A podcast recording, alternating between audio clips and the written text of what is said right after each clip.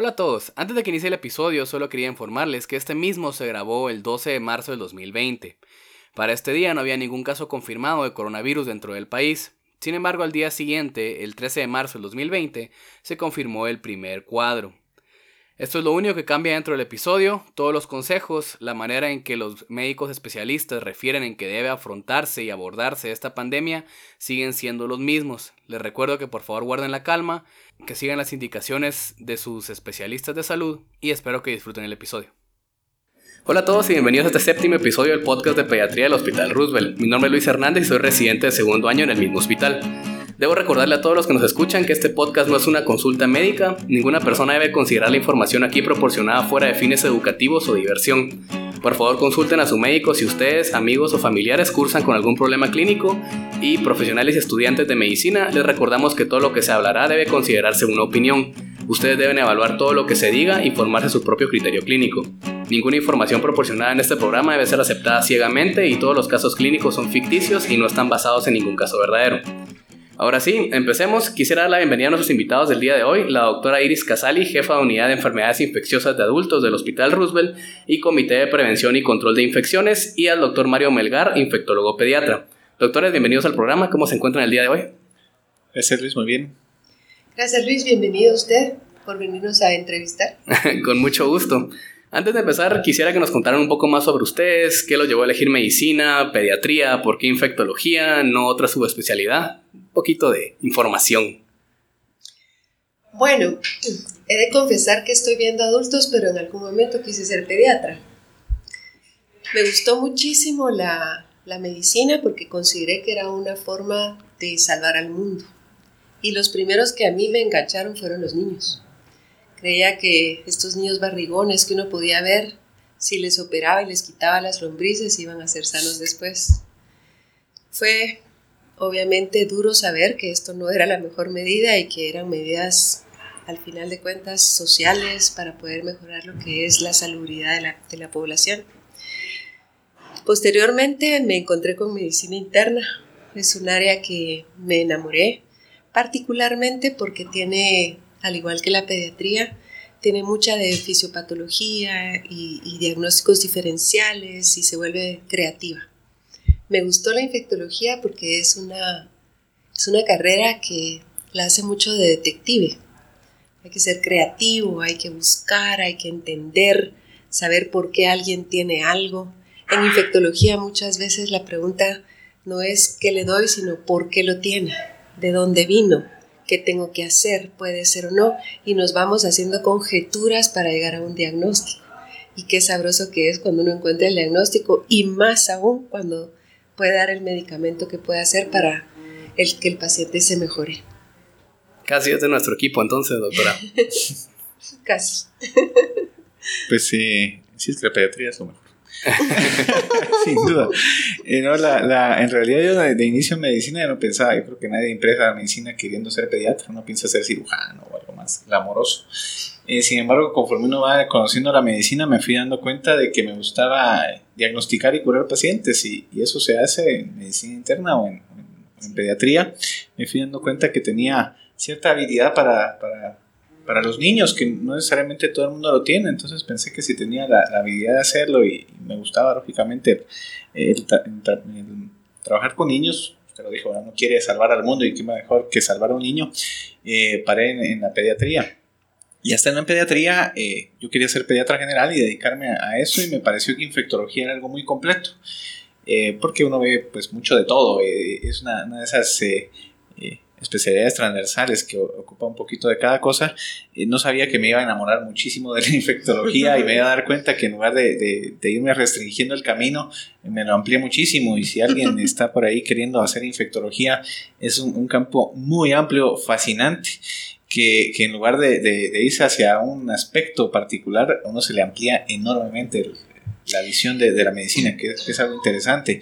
Y, y para dedicarme prácticamente exclusivamente a, la infectología, hacer, hacer muchísimo de, sí, de infectología de niños, pero, pero básicamente infectología.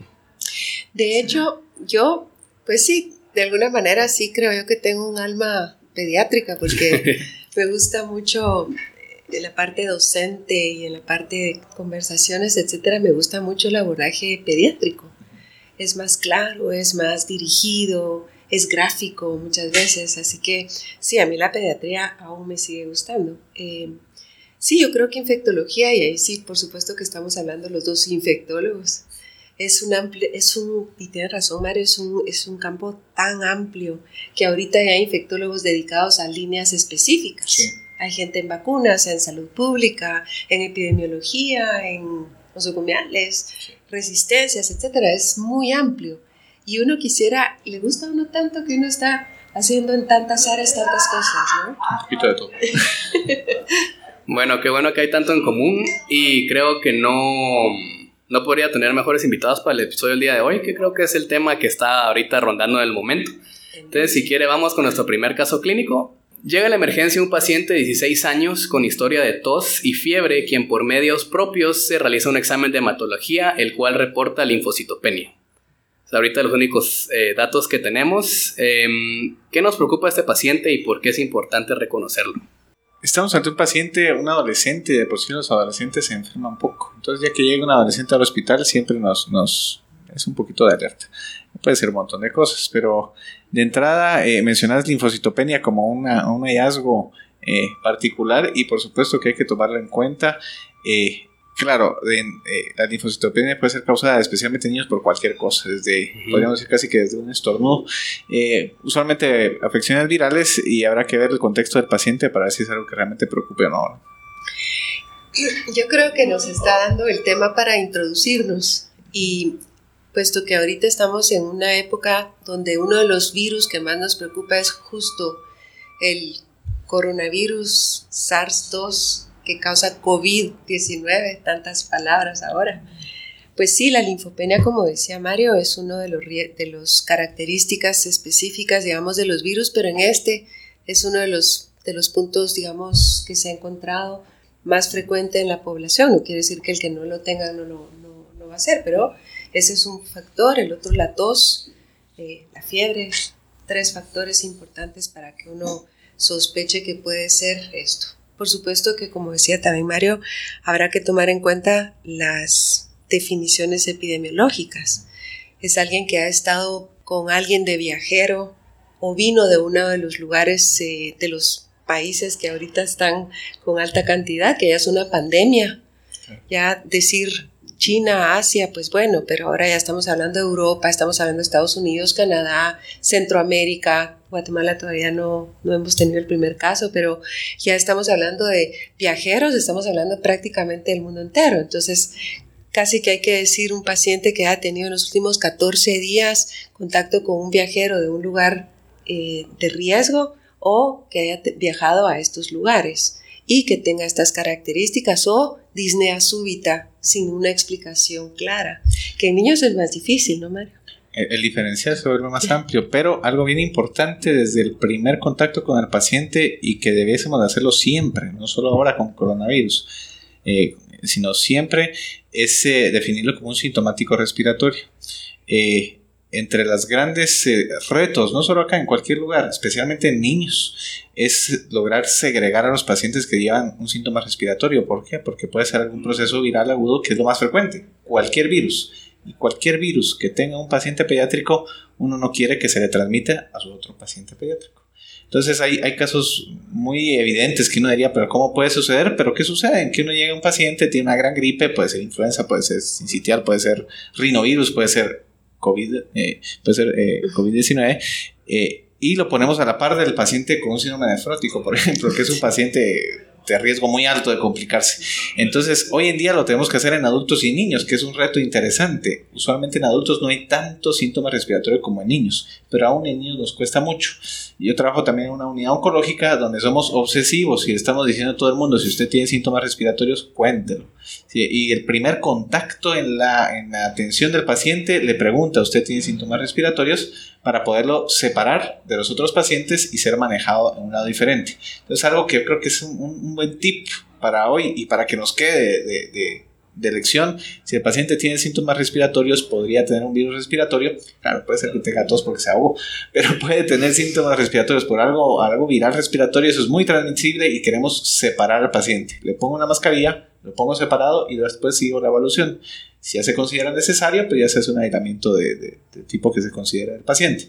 Pero de entrada, por lo menos esa segregación me lo decían la semana pasada, es que en esta emergencia no se puede porque están todos llegan al mismo lugar, sí, pero por lo menos deje del lado derecho a los sintomáticos y del lado izquierdo a los que no, y se, se ha hecho, de hecho se, se, puede hacer en la emergencia de, de, del área de oncología, igual, no hay dónde, pues los ponemos en una esquina y nos va muy bien, de hecho así no transmitimos, pero un, un buen tip y ojalá nos quede eso de aquí para adelante, paciente con síntomas respiratorios puede contagiar a los demás, dejémoslo separado.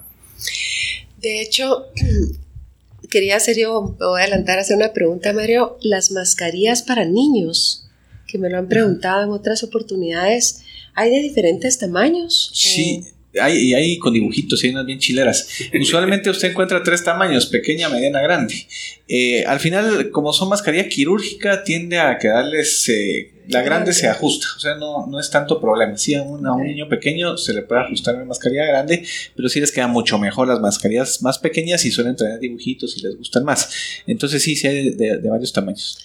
Ok, eh, tal vez hablando desde el punto de vista del adulto, eh, tenemos épocas en diferentes países, etcétera. Ya quisiéramos nosotros estar un poco en las épocas o, o en, las, en, los países donde hay cuatro estaciones, pero en países como los nuestros que son trópicos, uh -huh. tenemos continuamente eh, picos, ¿ya? Entonces, efectivamente sí hay etapas donde pareciera, fases o, o, periodos en donde pareciera ser que se incrementan los virus respiratorios y otros donde se incrementan los virus eh, gastrointestinales. Efectivamente es en época de frío que me atrevería a decir que en Guatemala estamos hablando prácticamente de noviembre, diciembre, enero, febrero casi, eh, que tenemos virus respiratorios con mayor frecuencia. Y en el adulto, sin olvidar todos los demás que pasan en niños, pero en adultos, influenza sigue siendo uno de los virus más importantes que sigue golpeando a la población, particularmente aquellos que tienen riesgos arriba de 80 años, que tienen comorbilidades y que entonces por supuesto es un factor de riesgo para que el paciente que tiene un proceso respiratorio asumamos como primera línea que es el virus de siempre, el influenza, el que, el que más temor nos puede generar. Eso, por supuesto, no quiere decir que no vamos a tener rinovirus en el, en el adulto sin citar respiratorio incluso. De hecho, en los recientes casos que hemos tenido con sospecha COVID, hemos encontrado rinovirus en los adultos. Yo eh, no tengo mucho más que agregar de lo que dijo Mario respecto a lo de la mascarilla. Eh, una de las medidas que quizás vale la pena retocar de esta propuesta es que la mascarilla quirúrgica o, médica, que es la que le llaman, esta mascarilla debe darse principalmente al enfermo, porque lo que se pretende es que las gotas que vuelan un metro de distancia con la tos y el estornudo, pues no vuelen tanto. Entonces la meta para, para la, la mascarilla es evitar que estas gotas vuelen tan lejos y sigan, como decía Mario, eh, infectando a la gente alrededor. Entonces, la primera pregunta que hace que viene es, entonces, ¿debiéramos o no utilizar la mascarilla todos? Sabemos que en los videos, en las películas, etcétera, sale toda la gente, eh, particularmente en Asia, con la mascarilla colocada, pero esto es algo de tipo cultural. Si nos vamos a ver videos y películas de antes, la gente utiliza por cultura sí. la mascarilla. Aún sin, Aún sin, virus. sin virus, sin el COVID famoso.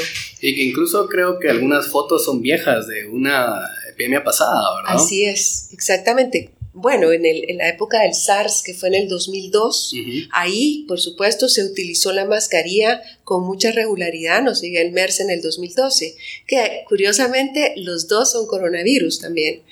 Entonces es interesante porque el colocar, digamos, la mascarilla culturalmente en estos lugares, pues se entiende. Pero en nuestros países, incluso en los Estados Unidos, en Francia, la mascarilla se utiliza en el enfermo principalmente. Y en los trabajadores de la salud, los que estamos en primera línea ante la consulta externa de aquel que nos va, vamos a evaluar. Y lo que menciona, tal vez, si se hace en otro lugar, no quiere decir que esté bien hecho. Porque me lo han dicho mucho, pero sí, ¿por qué en, en China sí debemos hacer esto? quiere decir que esté bien hecho. Buen punto. O que sea aplicable necesariamente. Que sea aplicable, claro. Sí. Bueno, ya que el, el, tema del momento ya salió, el, que el episodio es sobre coronavirus, hablemos creo que un poquito de lo básico que creo que es importante. ¿Qué es el coronavirus? ¿Siempre ha existido? ¿Y qué significa que un virus posee diferentes cepas? ¿Y qué quiere decir con el problema que tenemos ahorita? Eso sí es experto. Eso es bueno. El coronavirus, pues todos los virus vienen de familias. Entonces ahorita vamos a hablar del coronavirus, la familia. Y de este hay más de 500 especies, diferentes tipos. ¿sí? Ya se encontró, por ejemplo, que el murciélago, ya se sabe qué murciélago es el que tiene 500 diferentes especies en su ser. Eso no quiere decir que hay que acabar con los murciélagos. De hecho, los murciélagos son buenos para la, la naturaleza. El problema es que muchos de estos coronavirus requieren de un animal transmisor para que este animal transmisor nos lo pase y brinque al humano. Entonces ya mencioné, en la, en la, historia, digamos, de la humanidad tenemos tres coronavirus que han sido de verdad marcadores de salud. Uno es el SARS del 2002. El SARS del 2002, pues igualmente murciélago, que saltó a través del gato siberiano y del gato siberiano saltó al ser humano. Y este se, contuvo particularmente en el área de Asia, en, China, Japón, etc. El MERS, este también murciélago, pero saltó a través del camello. Entonces ahí se dio, en, obviamente, en Oriente Medio, por eso se llama MERS. Y este tercero, que también es murciélago, no hemos encontrado el animal por el cual saltó al humano, no sabemos. ¿Hay más coronavirus? Por supuesto que sí. De hecho, Guatemala y el resto del mundo, no es que seamos tan especiales, ya tenemos cuatro coronavirus que siempre están rondando desde hace mucho tiempo. Así que muchas de las pruebas que hacemos para ver los paneles virales les va a salir coronavirus. Pero este no es el coronavirus, el COVID o SARS-2, no es porque para eh, poderlo detectar necesitamos una prueba específica para ese virus. Entonces, de nuevo, sí ha existido, por su pregunta, sí ha existido, sí hay diferentes tipos y cepas, y unos son buenos, unos no son tan malos. Ok, me gustó o quería que habláramos de este tema porque incluso fuera del hospital hay gente que me ha preguntado, mira, mi chucho lo acaban de vacunar por coronavirus. Entonces, si hay vacuna, ¿por qué no tenemos nosotros? O hace poco que circuló un hisopado que tenía coronavirus positivo y se hizo un alboroto también y era algo totalmente distinto. Entonces, me gustó, quería que hablaran un poquito sobre que hay diferentes familias, si no con que se llame coronavirus quiere decir que sea el COVID-19. Eh, el caso médico que les presenté tenía, según reportes de diferentes artículos, como la principal característica presentaba la, la mayoría de pacientes con COVID-19, fiebre, algunos con algunas alteraciones en laboratorio, pero son bastante inespecíficas. Eh, ¿Qué otro tipo de presentación clínica podrían tener estos pacientes y de cuáles pacientes debemos preocuparnos? Si me permite, digamos, en la parte, ya Mario les dirá en la parte pediátrica, pero en la parte de adultos, que es donde, donde peor, peor nos va. Ya sabemos que en los niños la mortalidad es baja, eh, ya Mario hablará, pero, y, y la enfermedad es viral básicamente, pero en el adulto sí, tos es importante, es tos seca, eh, no todos tienen fiebre desafortunadamente, entonces va a haber gente que va a pasar con únicamente tos seca. Eh, y en los exámenes de laboratorio lo que más se ha detectado es linfopenia, es, es digamos el valor. Yo quisiera como hacer aquí la, la salvedad y digamos recalcar que los pacientes que van a tener el COVID o el SARS-2, la gran mayoría vamos a tener un cuadro de tipo gripal, un cuadro de tipo viral, como con coriza o, o con tos seca, pueden o no tener fiebre, y eso es muy importante de tomarlo en cuenta, porque la gran mayoría va a tener algo que va a ser tratable en forma sintomática y lo más importante quedándose en casa. Eso es lo más importante.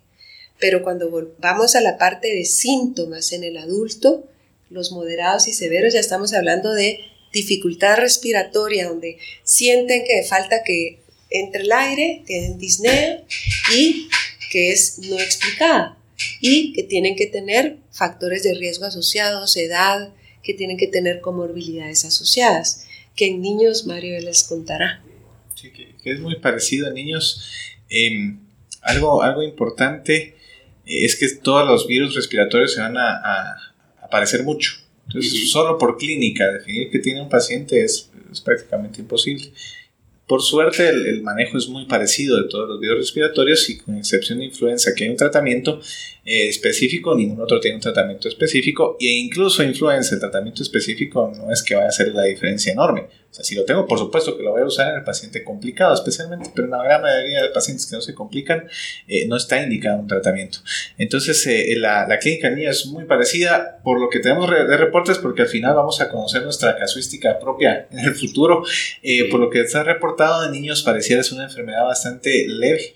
que así se comporta el coronavirus en general en niños, o sea, los coronavirus que ya circulan en general dan síntomas eh, de lo que se llama resfriado común o una infección respiratoria superior no grave, eh, que es rinorreatos, eh, dolor de garganta, un poco a veces de, fiebre y nada más. Pareciera que el comportamiento es igual, de leve a moderado y, que ahí se queda y se, confunde con cualquier otro respiratorio y en laboratorios en niños hay, hay poco segregado niños, en realidad no sabemos muy bien cómo se comportan niños de, de, manera de laboratorio, pero lo importante que creo que hay que recargar es eh, la idea de, de, que linfocitos bajos es bacteriano y creo que por ahí también iba tu, tu mención de, de, de, linfopenia y neutrofilia, más que todo, ¿verdad? Porque si los linfocitos están bajos, la, la proporción de neutrófilos va a ser más alto. Entonces, si vemos neutrófilos altos, no quiere decir que el paciente tenga algo bacteriano. Hay muchísimos virus que bajan los linfocitos y por lo tanto los neutrófilos suben. Ejemplos bien, bien clásicos, Epstein-Barr virus puede presentarse con, con Sí, con linfocitosis, pero también con, neutro, con, neutrofilia, o sea, pueden tener los neutrófilos altos y los linfocitos bajos. Dengue es un clásico que, que bota los, los, linfocitos y uno los ve con leucopenia, con linfopenia y neutrofilia. Y, ambos son virus, ninguno necesita un antibiótico. Entonces, esa, esa idea, y en niños lo he oído muchísimo. Dice, ah, es que tiene neutrofilia, es bacteriano, demos el antibiótico. No es cierto es muy probable que lo que tenga sea un virus también, no es un buen marcador de si es algo viral o bacteriano, y este es uno de esos virus que clásicamente se están comportando así. Yo quisiera agregar con esto que con Mario hemos luchado mucho porque no se utilicen antimicrobianos innecesariamente, y qué importante es lo que dijo, porque Siempre se ha dicho que los pediatras usan mucho antimicrobiano, pero los adultos no nos quedamos muy atrás, es que es muy similar. Afortunadamente en Guatemala ya tenemos este, este acuerdo gubernativo que no permite que la gente adquiera los antibióticos como antipiréticos. Yo siempre insisto que cuando nos presentan los casos a nosotros en infectología, y nos venden los casos los residentes, porque así es, para dejar un antibiótico de amplio espectro, etc. Yo les digo, miren, que esté en shock, que esté en un cuadro de sepsis, perdón, de shock, que puede ser cardiogénico, hipovolémico, qué sé yo, no les va a subir la presión, no les va a bajar la temperatura, eh, o sea, no, no es el medicamento, el antibiótico, lo que hace es matar las bacterias y que esto va a tomar tiempo, porque el antibiótico no es una bomba atómica, toma tiempo para que vaya exterminando a las poblaciones bacterianas. Entonces, por esa razón es importante, como decía Mario, pensar que el criterio clínico, ojalá fuera tan fácil de tener neutrofilia y que eso nos va a ayudar, pero no es tan sencillo, ¿verdad? Entonces, qué, qué buen punto. Yo creo que es importante ahorita que mencionaron esto porque nos seguimos conociendo con el COVID-19, creo yo, a nivel mundial y probablemente va a haber mucha gente que vaya a querer andar utilizando medicamentos solo porque es una enfermedad nueva y que a pesar de que nos conocemos pocos con el COVID, sigue siendo un virus hasta el momento. Entonces, y que el tratamiento sigue siendo, como habló el doctor, como una enfermedad respiratoria en este momento. Entonces, ya que hablamos de esto, ¿cuál sería como hospital ahorita nuestra definición de caso? ¿Tiene que tener todavía, agregamos ahorita la presencia de un nexo o cuál sería nuestra definición en este momento? Eh, eh, Buena pregunta. Y seguramente va a estar cambiando constantemente. Pero esto me recuerda una, una publicación que vi hace poquito que hablaban de, de, de, importancia de preguntar de viajes al paciente y de, yo agregaría procedencia en nuestro caso. Eh, la definición seguramente va a cambiar. Ahorita estamos eh, con, con, la definición que si viene en un lugar donde hay transmisión del virus, pues entonces es un caso sospechoso. Tiene mucho sentido. Si no hemos encontrado casos acá en Guatemala ahorita, pues porque vamos a, buscarlos donde no se supone al menos que no hay. Hay quien dice, no, que sí ya debe de haber, que no sabemos. Entonces, mientras no haya la definición de, caso es, de caso de si usted viene las, o viajó en los últimos 14 días a un lugar donde había transmisión de, de COVID. Eh, no que haya algún caso por ahí esporádico, porque está, está difícil que el único que viajó y llegó al país, yo me junté con ese en el aeropuerto. Nada es imposible, pero es bastante difícil. Entonces, la definición de caso ahorita que, usamos en el hospital es la que usa el ministerio, eh, que es eh, que el paciente haya, viaja, haya bajado en los últimos 14 días a un país, o venga, de, más bien dicho, de un país donde haya transmisión local de, de de COVID y eso hay que revisarlo porque se le olvidan a uno, si no me recuerdo ahorita son siete países por ahí. Y 60. 60, ¿eh? Ah, bueno, de, de, casos sí. De casos. Eh, entonces se, se, vuelve complicado. Eh, más que, que la, encontrar la definición, porque yo creo que sí ya tenemos que ir a revisar prácticamente diario, porque va a cambiar y tal vez en un par de semanas nos diga todo el mundo. Eh, el que nos quede eso de, de preguntar la procedencia y en los viajes es bien importante, se nos olvida y tenemos la lección que, que, dio ébola. No sé si se recuerdan de ébola, hubo un caso muy sonado en Estados Unidos. Se les olvidó preguntar de dónde venía el paciente. Venía de Congo y había estado en contacto con ébola. Nadie se lo preguntó, el paciente no lo dijo, tenía ébola, contagió. Entonces es importante preguntar. Y uno le suena medio ridículo, son de chiste. Viajó a China, viajó. No, sí hay que preguntarlo. Por lo menos viajó a algún lugar. Eh, preguntar dónde vive y por dónde, se, por dónde se mueve. Recuerdo un caso que tuve de un paciente que, que era de un lugar frío, no me recuerdo si Shell o Toto y pensando en dengue. Y no, viaja, no, que si tenía, ibas todos los fines de semana donde la abuelita, que vivía en la costa. Entonces, eh, ahí se contagia dengue. Eh, hay que preguntar, ¿verdad? No, no solo por eso es que veo que infectología es eso. Sí. Es por qué, por qué, de dónde. Es atar cabos. Son detectives. Así es. Detectives médicos. bueno, hasta el momento ha habido bastante cuidado, especialmente ahorita la OMS acaba de decir que es una pandemia, etcétera. Pero digamos que va a venir el coronavirus aquí a, a Guatemala, el COVID-19. El momento que venga, ¿cuáles serían los criterios de ingreso y en qué condiciones debe ser ingresado el paciente al hospital? Bueno, primero voy a insistir en lo que dije al principio, que a nuestros hospitales lleguen aquellas personas que verdaderamente requieren de atención crítica, uh -huh. es decir, los que tienen insuficiencia moderada o severa, porque de otra manera no nos vamos a dar abasto eh, se van a ingresar aquellos pacientes que requieran oxigenación. Ok. Particularmente ya sea invasiva o no invasiva. Y se van a ser estabilizados para ser trasladados al centro de referencia que tenemos. Y que estos pacientes el porcentaje va a ser muy poquito, ¿verdad, doctora? Sí, se calcula entre el 3 y el 5%, y particularmente en personas de la tercera edad y personas que tengan alguna comorbilidad. Es interesante ver cómo han cambiado, como decía Mario, las estadísticas recientes, porque por supuesto en países más jóvenes como en países como Europa, donde la población es mayor, Suiza por ejemplo, Francia, eh, la, la, población de mayor riesgo, por supuesto el porcentaje es un poco mayor. Uh -huh. Pero si nos vamos uh -huh. a, la, a, lo que es Euro, eh, Estados Unidos, estamos ya escuchando gente más joven. ¿ya? Entonces, con comorbilidades, por supuesto. Recuérdense que ahorita los datos van a ir cambiando. ¿Por qué? Porque en la medida que vayamos haciendo más pruebas, vamos a tener otra vez más ancho el triángulo. La parte de abajo van a ser los que van a salir bien y que tienen un cuadro menos sintomático y la parte de arriba, el triángulo, la punta, el vértice, va a ser aquellos que requirieron hospitalización. Ahorita el triángulo es bastante, eh, es menos ancho y eso hace que el, el triángulo de arriba sea más grande.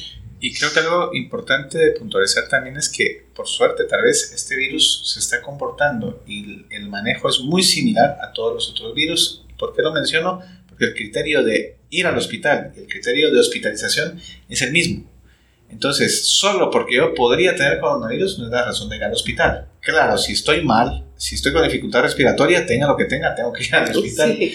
eh, o al centro de salud, al área donde me tocaría ir, por así decirlo. Entonces, si usted tiene su niño, empieza con fiebre, con dificultad para, respi para respirar, vaya al centro de salud hospital más cercano. O sea, ese tiene que ser atendido tenga o no tenga COVID. Eso hay que, hay que revisarlo porque necesita atención.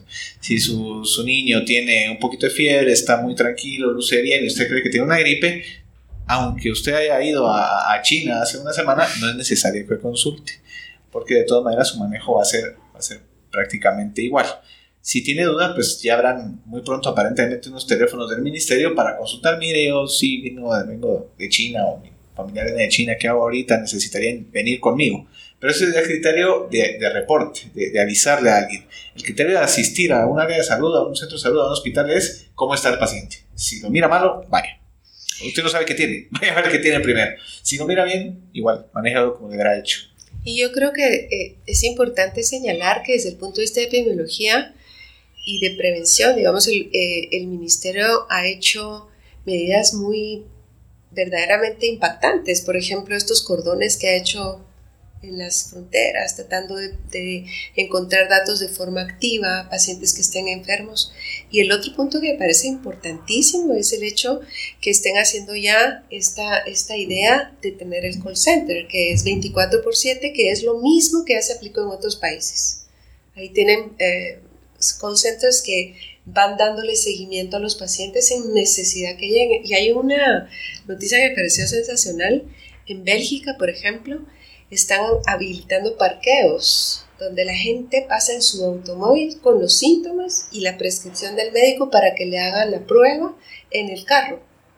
Entonces, ni siquiera se bajan del carro, los mandan directo a la casa, me parece sensacional. Creo que, creo que el habilitar más pruebas diagnósticas sería una medida muy importante para que nosotros tengamos un, podemos ver de una manera más en tiempo real qué es lo que está pasando, porque acuérdense que hay, hay asintomáticos, hay gente que no consultó. Me gustaría, y doctor Melgar, usted nos dio una plática, creo que la semana pasada, eh, de hablar realmente cuál es el problema. Eh, creo que este episodio, si alguien que no está en el ámbito médico lo escucha, me gustaría que se quedaran con lo que ustedes han dicho, que es una gripe, es una gripe nueva, pero es una gripe. Que, y usted nos dijo que en realidad el verdadero problema es que si se contagian 100, tal vez podemos manejar el 3-5% que van a estar graves. Pero si ya tenemos 1000 o 10000, eh, quisiera que hablaran un poquito de eso para que se entendiera cuál es en realidad la causa de todas estas medidas, que no es que todos nos vamos a morir, sino es en realidad el problema que llevaría el contagio masivo. Claro, y al final, como la mayoría de cosas, eh, lo más extremo usualmente no es lo más real, sino lo, el punto medio suele ser más, más real. Uh -huh. eh, si bien con eh, COVID-19 no es algo de lo que nos tengamos que preocupar mucho en el sentido de que si me enfermo, lo más probable, por mucho, es que me vaya bien. Eh, como, como sector salud, por supuesto, y como país y al final como responsabilidad social, sí nos tenemos que preocupar. ¿Y cuál es la razón? En cuestión de números otra vez. Eh, si, si, una enfermedad nueva llega a una población, no hay nadie que, que esté ya eh, inmunizado, que, que, sea inmune a uh -huh. esa enfermedad. Entonces, por ejemplo, influenza, influenza hay todo el tiempo. ¿Por qué no estamos tan preocupados con influenza ahorita? Pues sí, estamos preocupados, pero sabemos de que de una habitación, si aquí hubiéramos quedamos tres personas ahorita, lo más probable es que por lo menos uno o dos ya nos dio influenza. O estamos vacunados, pero digamos que ya nos dio, entonces solo uno le puede dar. Por lo tanto, eh, no, no, los otros dos no serían susceptibles, solo va a enfermar uno. Si llega a una habitación donde hay 30 personas y lo más probable es que 15 ya les dio influenza, pues solo tengo 15 para contagiar, por así decirlo. O sea, en el peor de los casos podría contagiar a 15 y nunca voy a contagiar a los 15, voy a contagiar a unos 3, 5. En el caso de coronavirus, todos somos susceptibles. Nadie está, eh, nadie ha tenido contacto con esta nueva cepa. Por lo tanto, la posibilidad de contagio es muy amplia. O sea, podríamos contagiar a todos los que estén enfrente. No se contagia tan fácil tampoco. No es como sarampión que contagia, eso se, se, se disemina de una manera pavorosa, pero sí que se contagia. Entonces, si una persona contagia a dos, potencialmente esos dos contagian a 4, 4 a 8, 8 a 16, y eso se va multiplicando de manera logarítmica y en poco tiempo tenemos un montón de enfermos. Entonces el ejemplo es, como, como, como vos decías, si la, la pareciera que la, la mortalidad por COVID-19 es del 2%, pongámoslo más fácil, que fuera del 1%, que uno de cada 100 se muriera. Pero van a ir al hospital más o menos un 10%, 10 de cada 100. Entonces, si se me enferman 100 hoy, pues 10 van a llegar al hospital, bastante manejable. Si hoy se me enferman 1000, pues van a llegar 100 al hospital. Y a 100 al hospital ya, es complicado, porque son 100 que no hubieran ido de otra forma. En Los hospitales ya hay gente, no es que estén vacíos esperando. Si se me enferman 100 mil personas, eh, son 10 mil enfermos. Y esos 10.000 son mil muertos en un, en un periodo corto de tiempo. Ese es el peligro, que por cuestión de números tengamos tantas personas enfermas al mismo tiempo que se nos saturen los servicios de salud y eso da muchísimos problemas. Hay problemas también desde el punto de vista económico, desde el punto de vista de, de atención de, otras cosas, ¿verdad? Entonces es complicado por la cantidad de personas que podrían enfermar. Entonces, ¿qué es lo que quiere hacer uno? Bueno, la primera idea y, y lo más, lo ideal sería contener una, una, epidemia, o sea, que no pase del lugar donde está, y eso se intentó hacer en China. No se pudo, evidentemente, porque hay por todos lados. Ajá. Entonces, lo siguiente es, bueno, si, si no se puede y viene, ¿qué es lo que va a pasar? Por lo menos que no venga tan rápido, que no se disemine tan rápidamente, porque si no hacemos nada, pues sí que no vamos a tener un montón de contagiados al mismo tiempo. Entonces las medidas que se toman eh, son para tratar de que esa transmisión se dé más despacio y de pronto pues en lugar de tener 100 de un solo pues tenga 50 o 30, ¿verdad? Y, y poco a poco vamos aprendiendo más de la enfermedad, vamos preparándonos mejor como servicios de salud, de pronto en el futuro llega una vacuna, ¿verdad? Ojalá sea el caso, eh, pero esto, y eso es importante tomarlo en cuenta, yo creo que no nos hemos cobrado conciencia, incluso nosotros como personal de salud, que esto no es una cuestión de pocos días, esto es una cuestión de mucho tiempo, y entre más tiempo tarde para nosotros probablemente sea mejor, porque va a ir más despacio. Entonces, al final de cuentas, nuestra mayor preocupación ahorita sea, debe de ser, como sector salud otra vez, eh, hacer que esa transmisión sea más, más despacio. Ahora hay algo complicado y eso, eso para las personas que, trabajan en salud, que estén oyéndonos, eh, en qué momento tomo las medidas más fuertes, ¿verdad? Porque otra vez esto va a durar bastante tiempo. Entonces, para quien piense, ¿por qué no cerramos todo ya? Eh, dejemos que ya no entre nadie, no sale nadie, cerramos colegios, trabajos, seguramente funcione. Pero ¿cuánto tiempo estoy dispuesto o cuánto tiempo puedo hacerlo? no es muy sostenible. Entonces tengo que ver en qué momento tomo esas medidas más radicales. Es bien complicado, yo no tengo la respuesta de hecho y no pretendo hacerlo, ni, ni debo hacerlo, ni voy a hacerlo, por suerte.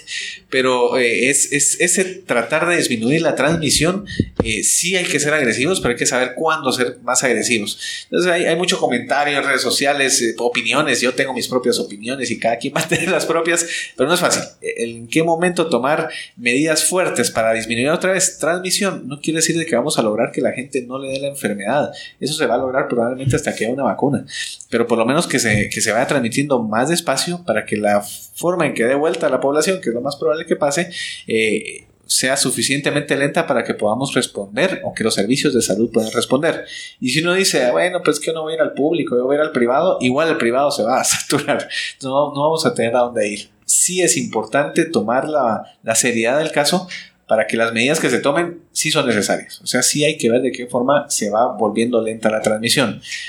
Es bien difícil definir cuándo y cómo hacer qué medida no es fácil. Y eso al final vamos a tener que confiar en nuestras autoridades y en nuestros expertos para decirnos, bueno, ahorita toca cerrar colegios, pues bueno, si toca, toca. Ojalá que no, pero si sí toca, pues va, va, a haber que hacer. Yo, yo creo que estaba justo la pregunta más importante de todo esto, porque yo ahorita de verdad pienso mucho en las autoridades ministeriales. Qué difícil la situación en la que se encuentran, uh -huh. porque yo estoy segura que quieren hacer lo mejor que pueden y qué difícil tomar decisiones que, en donde se tiene que fundamentar particularmente el paciente, la población, los trabajadores de la salud y además la economía. Porque tomar medidas como estas es, es en verdad difícil. Nosotros como técnicos, me atrevería a decir nosotros, pero hay, hay, artículos que ya tienen cálculos matemáticos donde por supuesto lo que dicen es la mejor medida es el aislamiento, es de que la gente se quede en sus casas, no salga para evitar la transmisión. Y si lo ponemos desde el punto de vista teórico, por supuesto, ahorita uno quisiera ya no colegios, no universidades, eh, la gente ya encerrarse, los, los, de la tercera edad, los de comorbilidades ya no eh, hacer los shifts que están haciendo en otros países de las empresas, hacerlo por, por, por, internet, sus trabajos y hacer menos densidad de población en las oficinas, etc. Y yo me pregunto, qué difícil tomar decisiones en este momento, como decía cabalmente Mario, porque técnicamente hablando y por lo que dicen los modelos matemáticos y por las medidas que han tomado otros países, pues suenan muy razonables. Pero ¿es eso aplicable en nuestro país? ¿Es eso aplicable en, en, en, la situación en la que estamos donde todavía no hemos encontrado el virus? ¿En qué momento deberá ser? A veces pienso que es más fácil como en la medicina, cuando usted tiene un sano o un muy enfermo, porque las medidas son o sí o no, pero en esos colores grises, que es esas tonalidades grises, cuando uno tiene un medio enfermo uno que, que parece pero no parece, en qué momento uno decide dejar un tratamiento más agresivo o no. Y yo creo que en este momento nos encontramos. Y, y, situaciones tan serias como por ejemplo la Semana Santa, cuando en Guatemala es una, es una forma primero devocional eh, que nos identifica, eh, donde hay tanta espiritualidad en tanta gente en ese tiempo, y además la parte económica que mueve tanta gente ya solo ahorita, es decir, ya no pueden entrar aviones de Europa, pues ya es una pérdida económica. Técnicamente hablando, por lógica, uno dice, bueno, se está quitando una manera de ingreso de riesgo, ¿sí? Eh, que quisiéramos que se apliquen más cosas, pues sí, pero ¿cuándo aplicarlo? Qué difícil en este momento tomar esas decisiones. Por de pronto, nosotros lo que hemos estado ahorita tratando de hacer es disminuir las visitas a nuestro hospital porque nuestros pacientes, y sí quiero recalcar, el hospital se ha manifestado siempre con querer atención, tenemos toda la disposición y el deseo de hacerlo, pero a veces el corazón es más grande que el espacio que tenemos. Desafortunadamente es un lugar donde estamos con mucha población de pacientes y de gravedad justo las enfermedades que tienen para mayor mortalidad. Entonces estamos viendo cómo podemos contribuir primero para evitar, como decía Mario, que, la gente se aglomere y corra riesgos de infectarse o infectar. Y la segunda es que cuando haya una necesidad, pues ver qué podemos hacer para contribuir. Pero esos, esas son las cosas que, como decía Mario, uno quisiera no llegar tan rápido a ese momento donde estemos rebalsados como ya está pasando en Europa, en Italia, o en Francia o en Alemania o en Estados Unidos que ya ellos están pensando en abrir hoteles pequeños como hospitales, ¿ya? Y me pongo a pensar aquí, hoteles pequeños para abrir. ¿Dónde? ¿O será que vamos a abrir uno de estos edificios vacíos y a lo mejor, no lo sé, vamos a tener que ser muy creativos cuando llegue ese momento. Ya, ya para ir terminando, creo, algo que, que la, pregunta, la, pregunta es, ¿qué puedo hacer yo ahorita? Creo que sin duda podemos hacer muchas cosas. Lo primero es revisar qué estoy haciendo ya que podría cambiar y que me va a beneficiar independientemente. Yo le mencionaba a los jefes de los servicios, revisen su servicio, cómo está, está manejándose. Eh, vaya a ver si está haciendo todo lo que tendría que hacer correctamente. Siempre necesitamos eh, disponibilidad de, de, insumos para hacer higiene de manos, alcohol, gel, lavamanos está funcionando sus lavamanos en su servicio, ¿verdad? Personal de salud ir a ver eso. Usted en su casa se está usando su gel de alcohol, tiene uno en el carro, en la bolsa, depende de cómo se maneja. Soy médico, lo tiene en la bata, ¿verdad? Su, alcohol gel, eso siempre le va a funcionar. O sea, eso hágalo. Busque si lo que tendría que hacer lo está, lo está haciendo bien. Si trabaja en salud otra vez, está separando a sus pacientes cuando tienen síntomas respiratorios. Lo dije al principio. uniforme. Está manejando su, uniforme de, manera adecuada. Eh, está usted sano. Y es que es algo tan sencillo, pero, pero al final de cuentas, ¿cómo mejoro mi inmunidad ahorita? Pues manténgase sano, ¿verdad? Haga ejercicio, haga ejercicio eh, tenga una alimentación adecuada, eh, si tiene alguna patología, la ¿verdad? Eh, con eso seguro que nos va a ir mejor, con COVID y con cualquier y con todo. Yo, otro yo quiero, aprovechándome lo que dijo Mario, es el hecho de los uniformes. Andar con los uniformes que usamos adentro de las instituciones en verdad es un riesgo enorme, no solo para el COVID, es para cualquier enfermedad o, perdón, bacteria o virus que uno ande con la bata y con el uniforme. Yo insisto que ahorita la gente que trabaja dentro de las instituciones hospitalarias llegue con su ropa particular, se cambie y se coloque el uniforme adentro y antes de salir vuelva a quitárselo, porque es una manera de verdad de transportar N cantidad de virus y bacterias. Bueno, pienso que tocamos los puntos más importantes. Creo que mm, sería también importante mencionar de que no solo la población general, sino todos los que pertenecemos al sistema de salud, es responsabilidad de ambos. Creo que es importante saber de dónde está viniendo la información. Los medios de información, las prensas, todo lo que quieren es agarrar vistas, agarrar gente. Los titulares son nuevo caso de coronavirus y uno solo se mete y la primera línea es negativo. Entonces creo que hay que tener cuidado. El Ministerio de Salud tiene página de Facebook. Ellos están dando constantemente. La verdad me ha sorprendido mucho la, velocidad en que han dado información. Han estado informando no, todo, no solo al sistema de salud, sino también a la población. Entonces, eh, solo recomendar a todos que busquen su información de fuentes confiables. Las fuentes de información son amarillistas, lo único que quieren es conseguir vistas, entonces lean todo lo que miren y en el momento en que esto venga hay que tomar medidas de cuidado y no de alarma. O sea, creo que es importante tomarlo todo con calma y en el momento que haya que aumentar un poco las cosas de nivel, pues definitivamente las autoridades específicas nos lo van a, nos lo van a decir. Entonces, gracias doctores, muchas gracias doctor Molgar, Melgar, muchas gracias doctor Casali. Un gusto Luis. Gracias Luis. Bueno, con cuidado, nos miramos en la próxima. Adiós Luis, gracias.